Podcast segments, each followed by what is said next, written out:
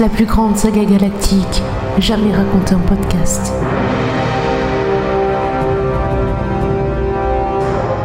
Cinquième chapitre.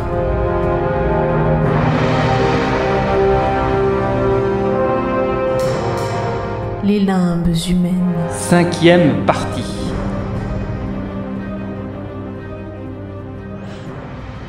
Tandis que la situation de Materwan empire après le départ de l'Exode, l'histoire nous remonte au moment où Fabio et Relato, les deux seuls et uniques frères mentaux de l'histoire de Materwan, avaient été repérés par les services spécialisés de l'ancienne royauté.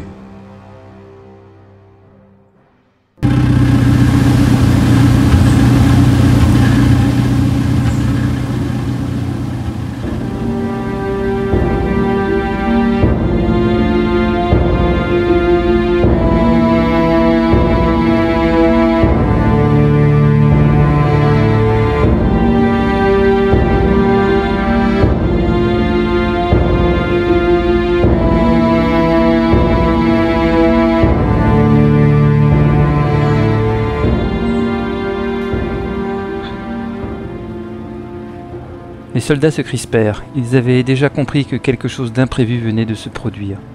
D'un regard, le sergent embrassa la scène et fit signe à ses hommes de se tenir prêts. Durant ce temps, les hommes en blanc se regardaient. Après un hochement de tête, l'un d'entre eux avança doucement vers Fabio, tandis qu'un autre s'agenouilla à côté de Ralato. Il se cachait comment, ton frère demanda-t-il. Bon, c'est notre jeu. Je ne dois pas ressentir sa présence. Et il est fort dans ce jeu-là. Mais c'est vraiment ton frère? Réponds-moi honnêtement, c'est important. Mais oui, c'est mon frère. Il s'appelle Fabio et on est né le même jour. Maman nous dit souvent que nous sommes des dons du Dieu. L'homme consulta une fiche, écarquilla les yeux, puis, regardant ses collègues, Il dit vrai. Fabio Sacco Uli, né le même jour. En fait, c'est l'aîné des deux de 16 minutes. Soudain, ils tournèrent tous la tête vers leur collègue parti auprès de Fabio. Celui-ci tombait à terre, les mains crispées sur la tête, tandis que le jeune garçon hurlait Ralato Ils veulent nous emmener loin de chez nous et faire de nous des soldats. Viens vite, il faut fuir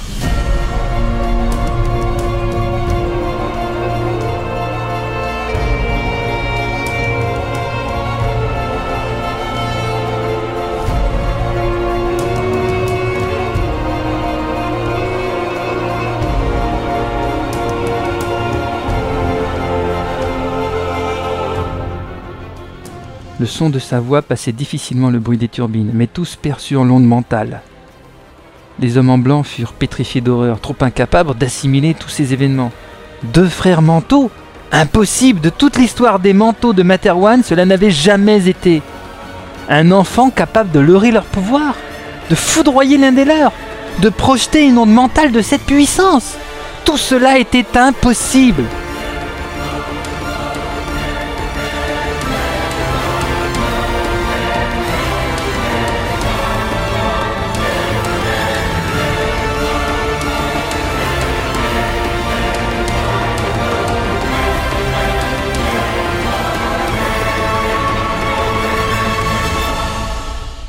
Soldats avaient également reçu une onde mentale, mais ils étaient entraînés à ce genre d'événement et savaient conserver leur sang-froid et réagir.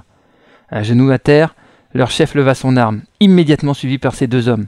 Ne tirez pas, il nous le faut vivant Le supplia un des hommes blancs, Alors on fait quoi? hurla le sergent tenant toujours en joue Fabio. L'homme en blanc au pied de Fabio s'était évanoui.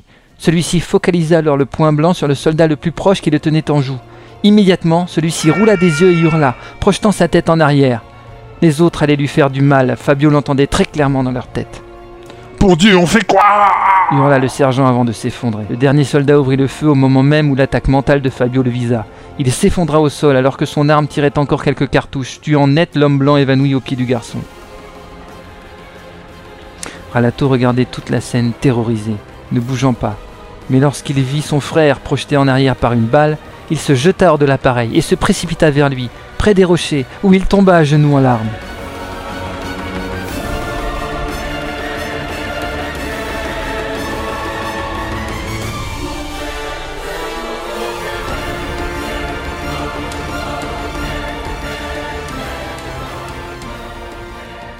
Fabio, qu'est-ce qui s'est passé? Je ne comprends pas. Qu'est-ce que je dois faire? Fabio J'ai mal, Ralato. J'ai très mal. Arrivait à peine à murmurer un Fabio également en larmes sous l'impact et la douleur. Il avait reçu la balle en plein poumon droit, elle l'avait traversé, passant entre deux vertèbres. Il ne pouvait plus respirer, suffoquait en état de choc. Il voyait Ralato crier, pleurer devant lui, mais ne l'entendait pas réellement. Par contre, le point blanc était réapparu tout seul devant ses grands yeux ouverts. Chose étrange, il bougeait et grossissait, semblant même vibrer.